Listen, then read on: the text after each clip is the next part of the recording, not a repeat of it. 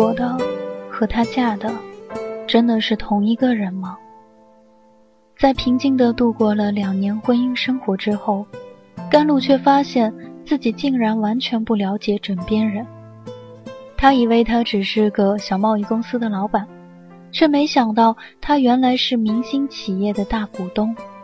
他以为他只是个温和的普通男人，却没想到他曾经狂热的燃烧过激情。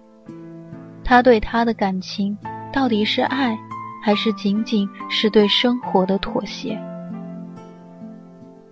建筑在重重欺骗下的婚姻。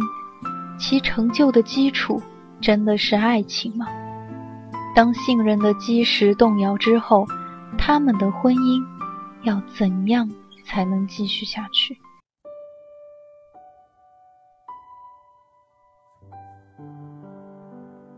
你的名字，我的姓氏，来自青山落塔。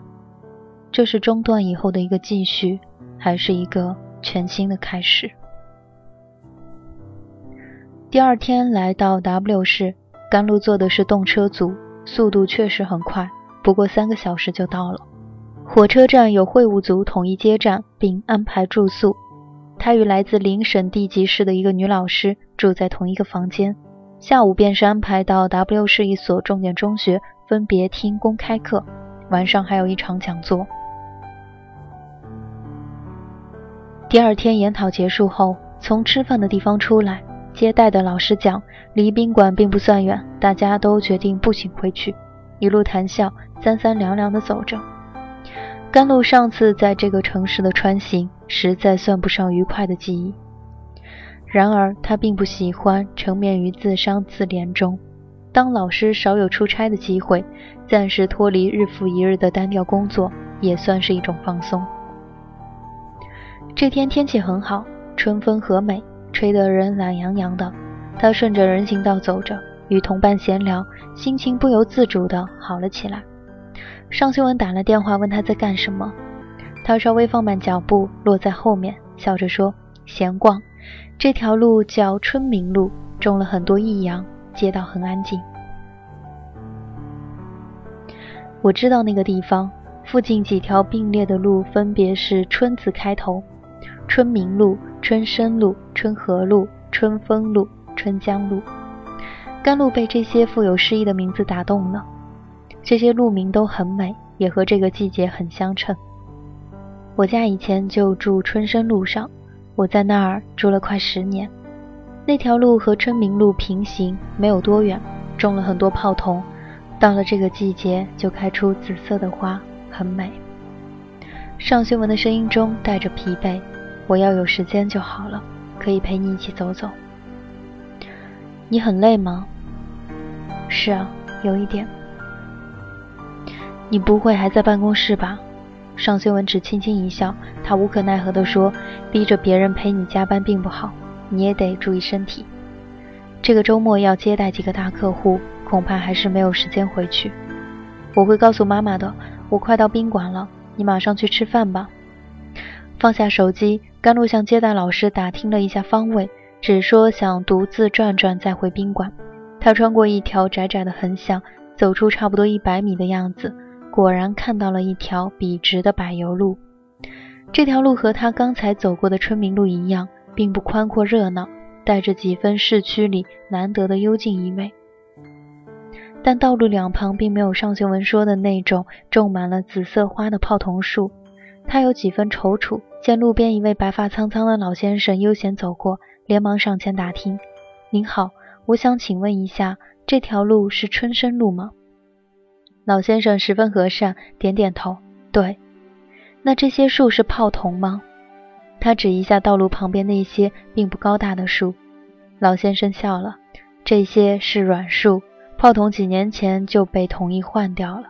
可惜呀，种了几十年，全都是大树了。”开的花也漂亮，可是据说那种树材质疏松，到了一定年份就不适合当行道树了。当时为这事儿，报纸上还登了市民来信讨论呢。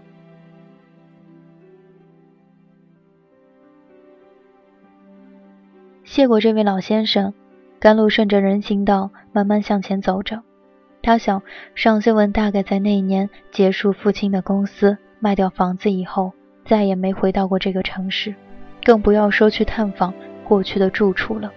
所谓沧海桑田，似乎只是一个空泛。可是生活中那些根本无法抗拒的变化，每时每刻都在悄然发生着。他曾在这条路上住了十年。看泡桐花开花落，从青涩少年到青春韶华，有过年少轻狂的幸福时光，有过意气风发的恋爱，直到黯然离开，再不回首。而他少女时代也有一条深埋于自己回忆中的路，路上有枝繁叶茂的梧桐树，有迷宫一样纵横交错的小巷，有一个男生高大的背影。那些存在于记忆中的路，已经不复依旧。每个人都有只属于自己的过去，谁又能介入谁生活中的那一段回不去的时光？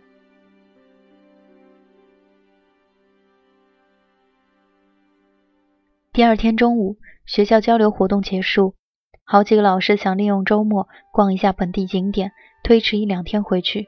甘露则直接去了长途春运站，坐上了开往 J 市的大巴。W 市和 J 市之间全程都是高速公路。道路两旁一派春色正浓的景致，桃红柳绿，青翠的原野一直延伸到视线尽头。三个多小时就到了这时。他出客运站后叫了辆出租车，直接到了旭升钢铁公司在市区租用的办公楼下。头一天尚修文给他打电话时，他并没有提到今天会过来，存心想给他一个惊喜。可是到了以后，他仍有点迟疑，不确定这算不算是。打搅他的工作。他看看时间，不过下午三点半。如果要挨到他下班，就得在这个城市独自闲荡。他想了想，还是走了进去，站在楼层分布图前研究了好一会儿，确定旭升占据了五层楼办公区，董事长办公室在十六楼，他才上了电梯。办公室大门紧闭着，外面接待区坐着一位秘书模样的年轻女孩子。用照章办事的口气问他：“请问您贵姓？和董事长有预约吗？”他一向在学校工作，倒没见识过这样的排场，只得说：“我姓甘，没有预约。”对不起，没有预约的话，我恐怕不能安排您跟董事长见面，请先到办公室跟主任联系，讲明您的来意，让他来安排由哪个部门接待您。他好笑的想。看来这意外惊喜很难完成功。他拿出手机，正要打尚修文的号码，那女孩却突然站了起来，一脸惊异：“您是不是尚总的太太？”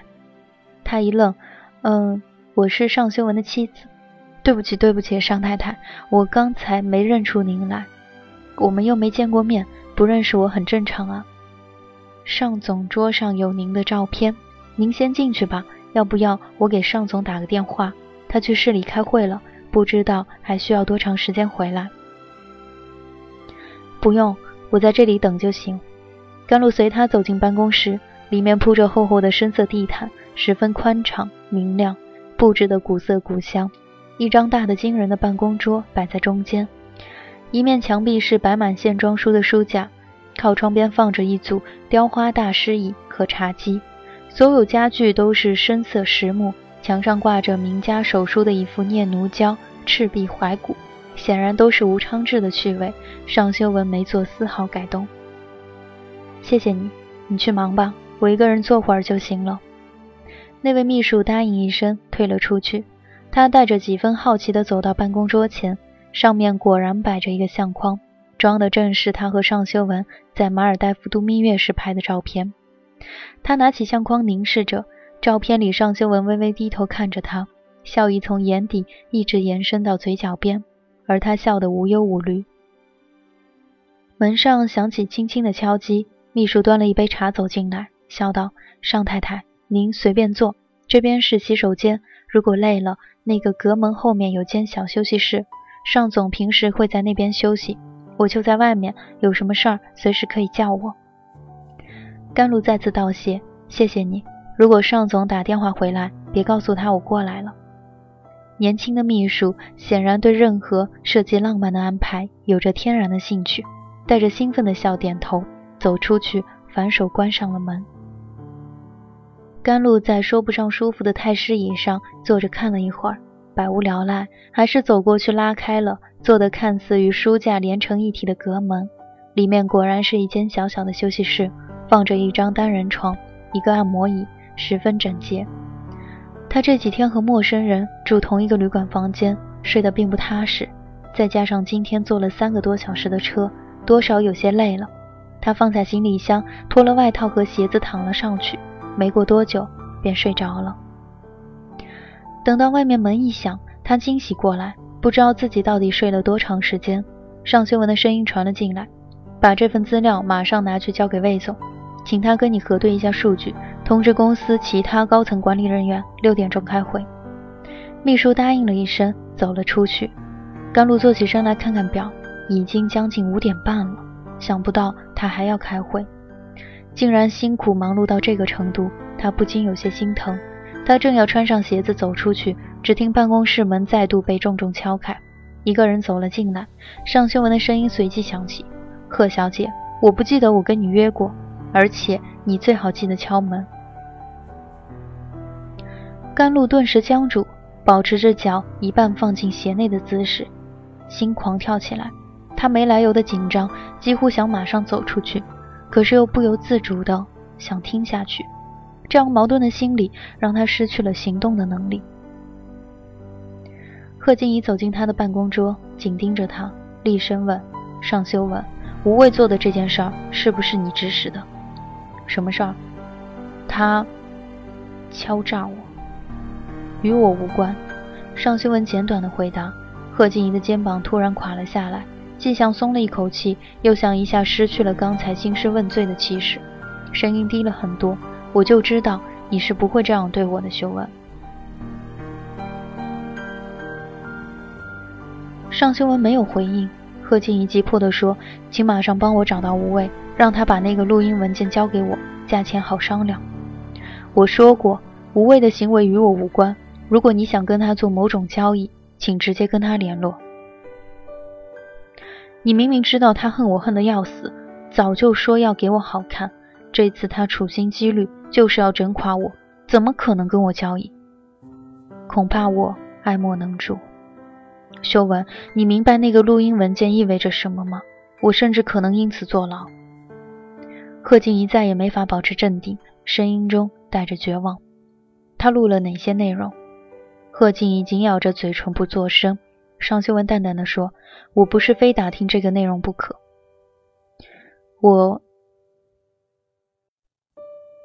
我和演练场主要领导做了数目不算小的交易，操控直代会通过一星的兼并方案。他不知道通过什么途径拿到了我们的对话录音。”尚修文是一向的镇定，也大吃了一惊。关于演练场直代会的那个表决，本地流传着各种风言风语。更重要的是，职工也有很强烈的反对意见，甚至联名去有关部门上访。今天他去市里开一个民营企业发展会议，也有人对他提出了这一点，可是谁都不便提出公开质疑。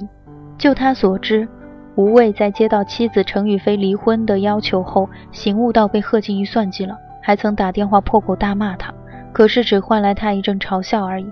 而后，他一直行踪飘忽不定，很少跟家人联系。现在居然会出手拿到如此关键的证据，实在出乎意料。你居然敢这么铤而走险，玩火的胆量还真是出乎我的意料，何小姐。你看看那边职工的反响，政府各个部门都已经高度警惕，生怕激起不测变故。请你理解我，修文，我有压力。本来整个中部地区的投资都由我负责，可是这边进行的不顺利，那边省城的项目已经被聂谦接手过去。如果再搞不定演练场兼并，我的职业前途就完了。眼下你得帮我找到吴畏。你也说他敲诈你，那么应该跟你开了条件。他要求得到什么？贺静怡再度焦躁起来。问题就在这里。他放了一部分录音给我听，我问他想要多少钱，他大笑，只说改天放剩下的部分。不过不见得是放给我听。也许检察院很快会请我去喝茶，叫我最好收拾一下，省得措手不及。这可不是一个标准意义上的敲诈，我一定得拿到那个录音文件，不管花什么代价。尚修文沉吟不语，贺静怡突然绕过宽大的办公桌，走到了他的面前，握住他的手。修文，我可以退出冶炼厂的兼并，甚至可以写报告给老板，放弃收购徐生的计划，请你一定要帮我说服无畏，千万不能将那个录音流传出去。你冷静一点。尚修文试图抽回手，然而贺静怡再上前一步，紧紧抱住他的腰，有些急迫而语无伦次地说：“我去监狱探视过我哥哥，他只比我大三岁，现在已经像一个半老头子。虽然得到过减刑，可还有两年多才能出狱。每次从那里回来，我都要绝望很长时间。修文，你不知道我害怕到了什么地步。请放开我。”尚修文烦躁地推开他，可是贺静怡的手死死抓住了他的衬衫，柔软的身体缠上来，脸贴到了他的胸口。他只觉得衬衫上一阵湿热，他显然哭了起来。修文，我害怕，从跟你分手之后，我就一直害怕，从来没摆脱过。我爱你，我已经不可能再爱上别人，也不可能再有人像你那么爱我。我知道。兼并演练场和试图收购旭升这件事伤了你的心，可是我事先真不知道你是旭升的大股东。等你接替吴昌志当了董事长，我已经骑虎难下了。他哽咽着仰起头看着他，你要体谅我，我没有办法。修文，在艺兴我只是一个高级管理人员，我和陈华现在真的没有私人关系，不做出成绩我就难以立足，请你理解我。我并不是要针对你。好了，我理解你身为艺兴职员的行为，请松手。你这样让我很为难。尚修文试图拉开他的手，他却紧紧缠住他不肯松开。修文，贺静怡大睁着那双满含泪水的美目，恳求地看着他：“你不会看着我去坐牢的，对不对？”我会跟吴畏联系，不过。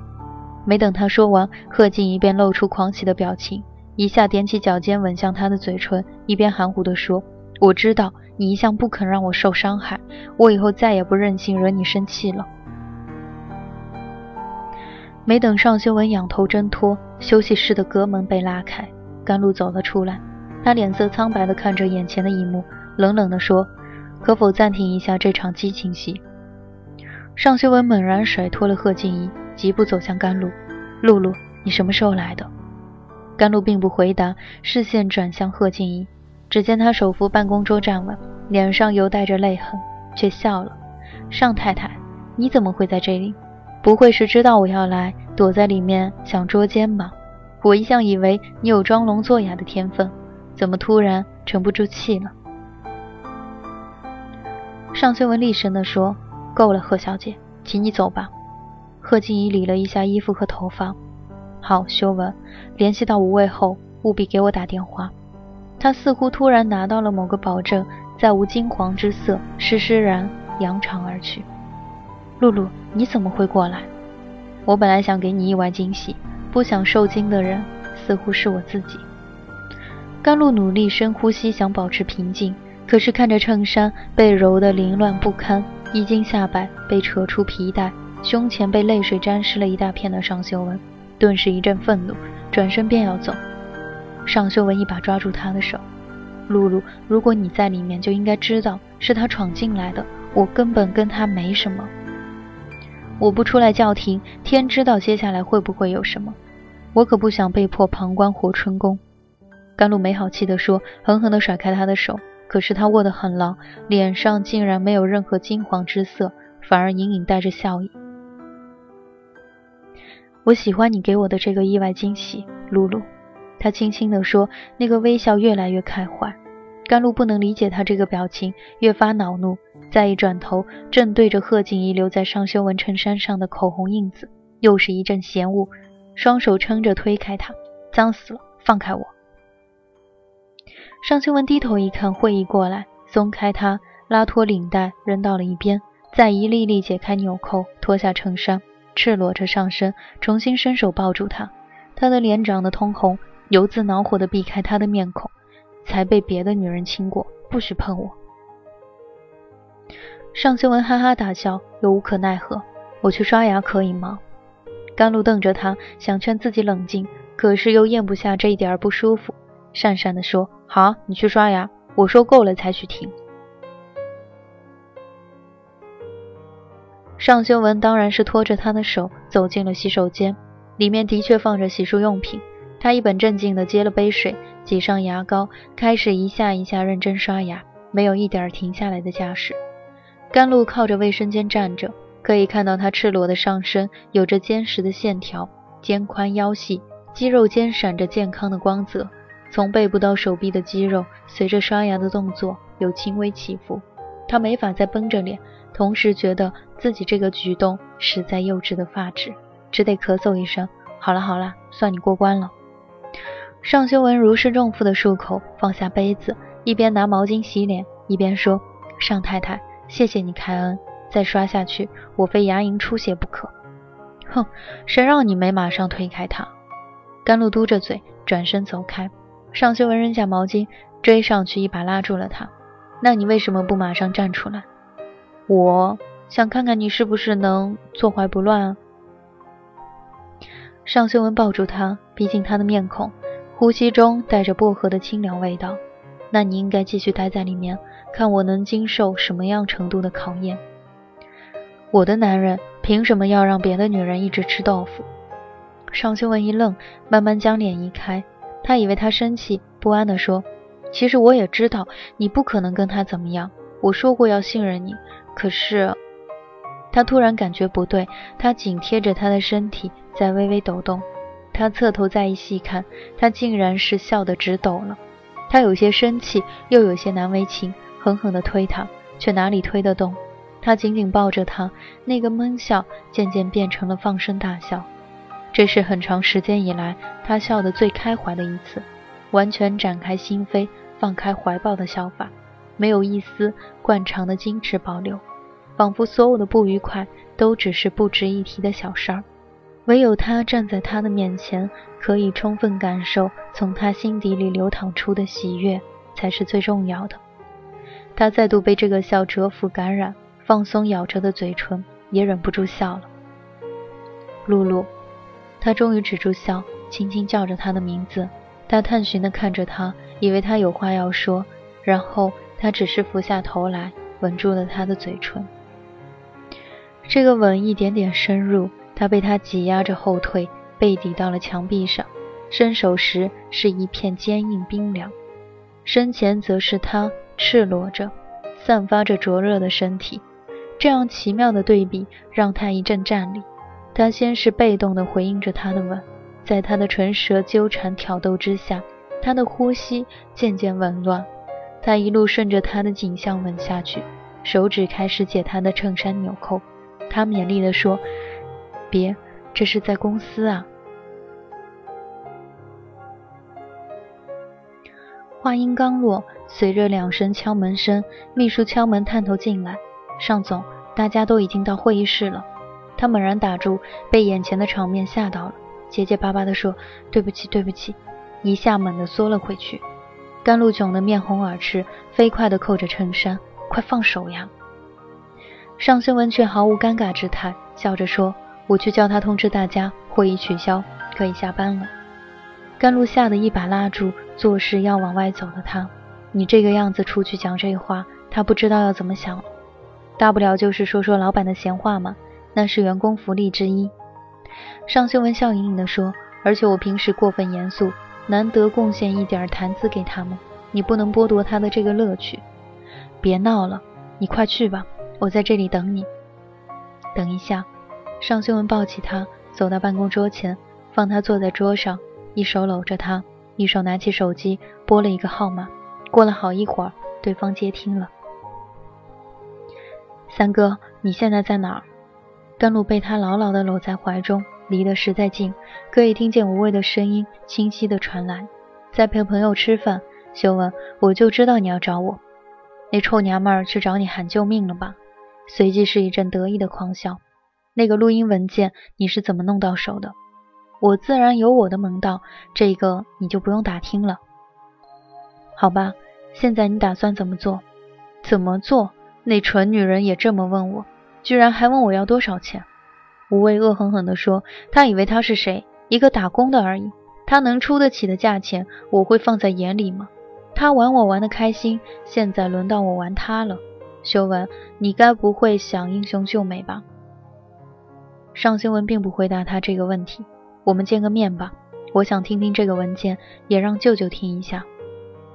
老爷子应该好好感谢我才对，不是我出手，这件事儿怎么可能有转机？来我住的高登酒店吧，稍微晚一点，我大概十一点以后才能回去。尚修文答应下来，放下了手机。甘露歪头看着他：“你打算让他把录音文件交还给贺小姐吗？”老三连他爹的话都不听，何况是我？尚修文摇摇头。再说，我并没答应他那个要求，我必须先弄清楚吴畏掌握的证据到了什么程度。如果那个证据真会让贺小姐坐牢，你会怎么样？甘露犹豫再三，到底还是问了出来。然而话一出口，他心里却有些鄙视自己。你想听到什么样的回复呢？你那么恨那个女人，恨到想让她坐牢，从此在你眼前消失的地步吗？这个念头涌起，他顿时吓了一跳。尚修文沉吟一下，贿赂国企领导，操纵纸代会，这件事可大可小。如果无畏存心报复他，他就会很麻烦。他顿住，似乎在想着什么。甘露也保持着沉默。他突然握住他的肩头，那个力度着实不小。露露，在这件事儿上，我需要你的信任。甘露的目光与他相遇，只见他乌黑的眸子平静而专注，他紊乱的心境似乎受到这个眼神的抚慰，突然为之一定。那些乱纷纷的思绪平定了下去，他轻声地说：“我没那么狠，一定要你送他去坐牢才会觉得开心。可是你如果要帮他，你得注意分寸。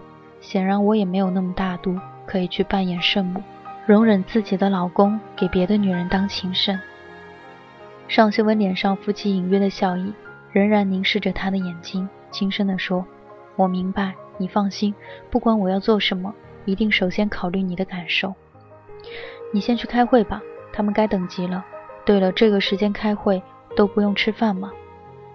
通常秘书会叫外卖上来。不过你放心，今天我会用最短的时间把该交代的事情交代完。尚新文开了衣柜，拿出一件干净衬衫穿上，一边扣着纽扣，一边往外走。等我一刻钟，我马上回来。尚修文果然只用了十分钟便结束了那个会议。他带甘露出去时，正遇上无畏的二姐夫魏华生在等电梯。甘露连忙叫姐夫，他也笑着跟他打招呼：“二哥。”在私下场合，尚修文一直按照吴家姐弟的排行称呼吴昌志的两个女婿。老三最近都没有回家吗？吴家两个女儿虽然出嫁，但都住得跟娘家很近，通常一起吃晚饭。魏华生苦笑一下，回哪个家？你也知道，他跟老爷子两个人碰面都没有好气。至于雨飞，坚决要求离婚，没有一点商量余地，索性已经搬回娘家去住了。老爷子要看孙子，都得打电话过去预约才行。最近你有没有在城里见过他？前几天我陪客人吃饭，倒是碰到了他。魏华生皱眉思索了一下，他跟一帮人在谈事情。照我看，那几个都是些本地出了名的职业帮闲跑腿，可不算是正道上混的人。尚修文点点头，魏华生说：“修文，带露露回去吃饭吧，帮我跟舅舅说一声，改天吧。他今天累了，想早点休息。”出来以后，尚修文带甘露去了公司附近一间不算大的餐馆，老板显然认识他，马上把他们领进了一个小小的房间。他随便点了几样菜，就在这里凑合一餐。明天带你去吃一些有特色的。你平时都在什么地方吃饭？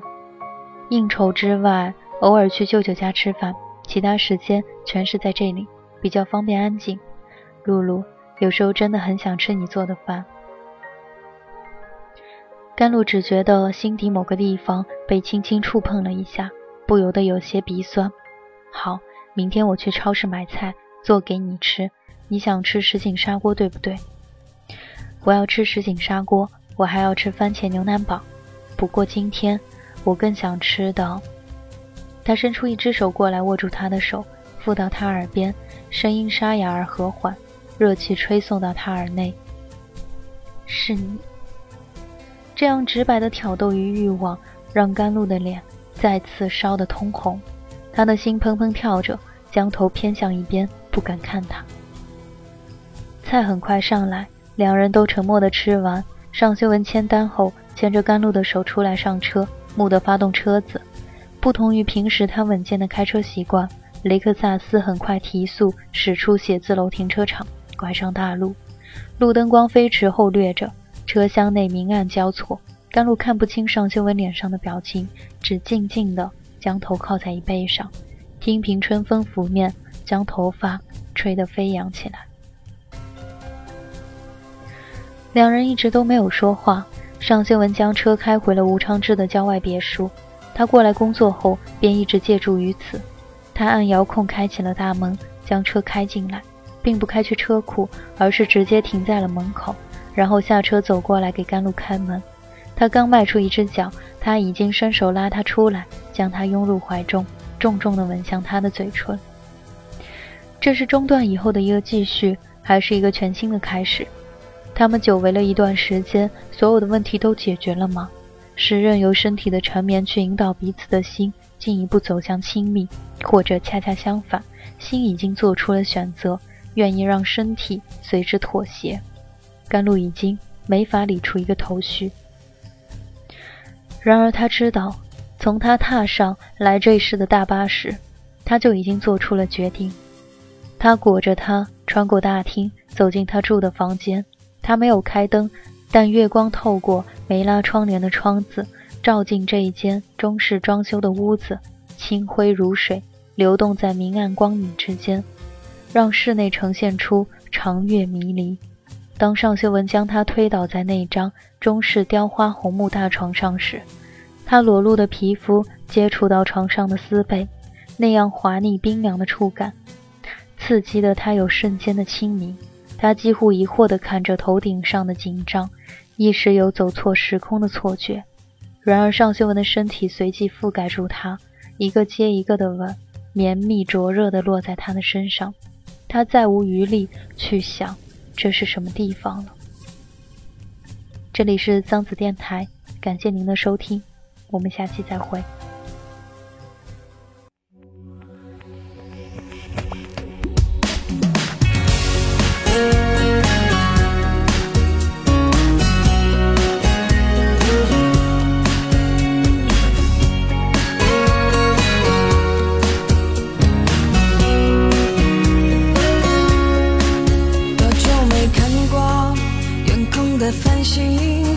就没听过花开的声音，每天像时钟转动个不停，流逝着时光，重复着生命。